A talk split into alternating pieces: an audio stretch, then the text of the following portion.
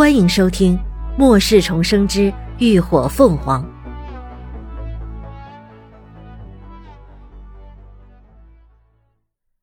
第八十七集。出发 F 市。如今整个 G 市已经成了一座死城，半点生气也没有。除了安置典礼的这些人以外，城里恐怕再无活人。严寒过后。丧尸进化用不了多久就会出现大规模的反潮现象，他们确实应该离开了。剩下的一周时间里，大家基本不再外出，都在尽可能的精简自己的行装。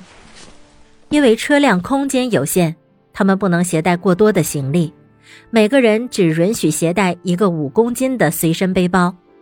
一路上的食物用水不需要他们操心，全由林鸾他们负责。G 市和 F 市有八百多公里，如今高速公路已经完全瘫痪，国道上恐怕也危险重重。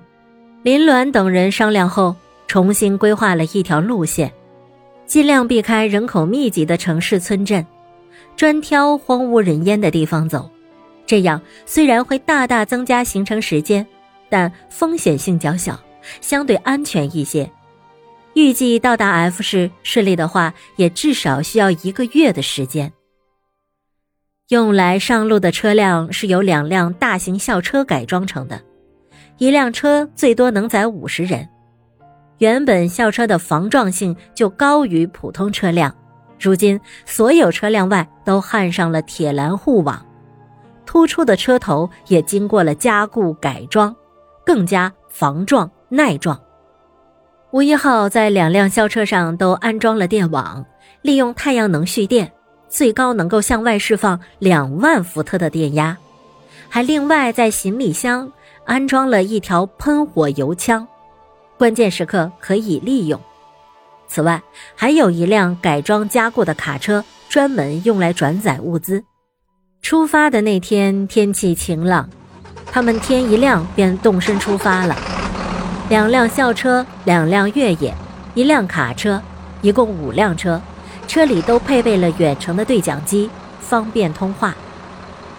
林鸾他们坐的是当初秦志远在车行改装用的军用悍马，负责在前头开路，两辆校车和卡车紧随其后，另一辆越野由刘刚和翟俊斌驾驶，负责压后。五辆车浩浩荡荡地驶出了 G 市。一路上还算平安，只是在出城的时候，汽车发动机的轰鸣声吸引来了一小批丧尸，但很快就被远远的甩在了车后。汽车驶上了国道，沿路不时能看到游荡的丧尸，道路两旁则是成片成片的田地，杂草丛生的水田里泡着腐烂萎靡的作物，那是去年农民未及收割的庄稼。远处的山林蒙着灰蒙蒙的雾气，让人看不清前方的路。春意盎然的四月，本该是阳光明媚、万物欣欣，可如今，却是一片荒废萧条。依旧是秦志远开着车，吴一号坐在副驾驶的位置上探路，林鸾带着高迪坐在中间，后座坐着李牧和云舒母女。孙薇薇并没有和他们同车，而是跟着刘刚、翟俊斌夫妇在另一辆越野车上。乐乐从窗外收回了视线，有些无聊的趴在前座，找林鸾聊起八卦。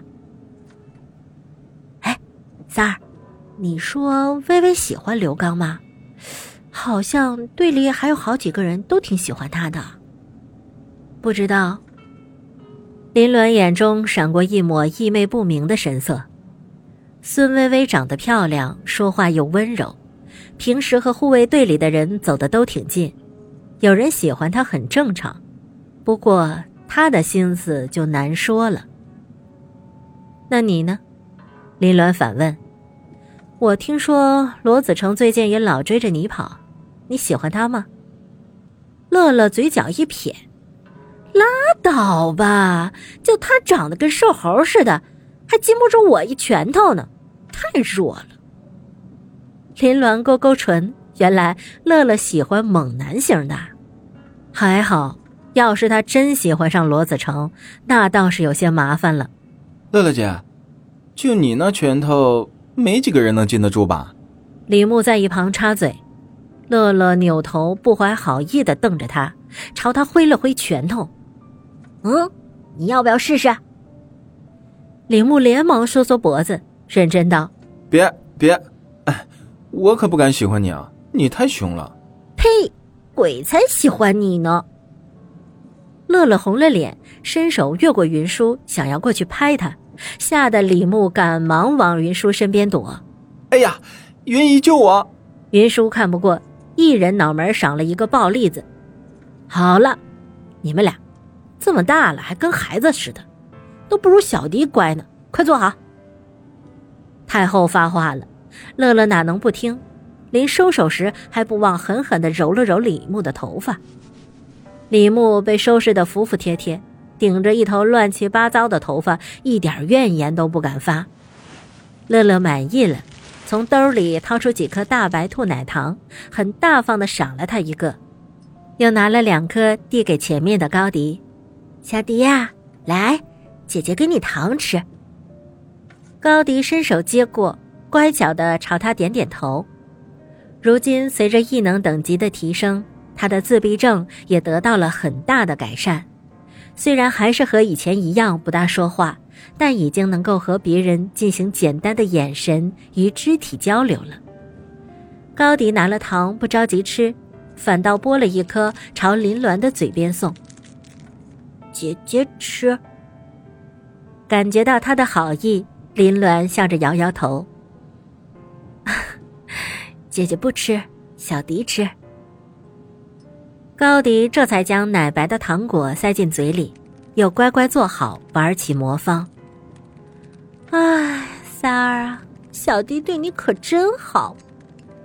乐乐一脸羡慕，伸手轻轻摸了摸高迪的小卷发。明明我们俩看起来才更像姐弟的，他怎么竟跟你亲呢？嗯。林鸾侧过头去，高迪这几个月吃得好，睡得饱，再加上精神上得到了疏解和放松，原本像个小猴似的脸，如今圆润了不少，白白嫩嫩的。乍看之下，他俩还真有几分相像，都是一头小卷发，大眼睛，脸型小巧可爱。车头的吴一浩也从后视镜看了他们一眼，难得的给了个肯定。嗯，确实挺像。乐乐笑眯了眼，是吧？我就说我们长得像呢。话刚说完，只听吴一浩又补了一句：“都是一样的小矮子。”众人笑喷，连一向冷静的秦志远都微弯起嘴角。李牧笑得更是夸张，嘴里的奶糖都差点笑喷了。但很快。他就乐极生悲了，脑袋上被猛地挨了一巴掌。哎呦，乐乐姐，你怎么又打我？这回又不是我说的。李牧捂着头，一脸委屈。乐乐冷哼道：“哼，谁让你笑得最丑？”李牧无语。感谢您的收听，下集更精彩。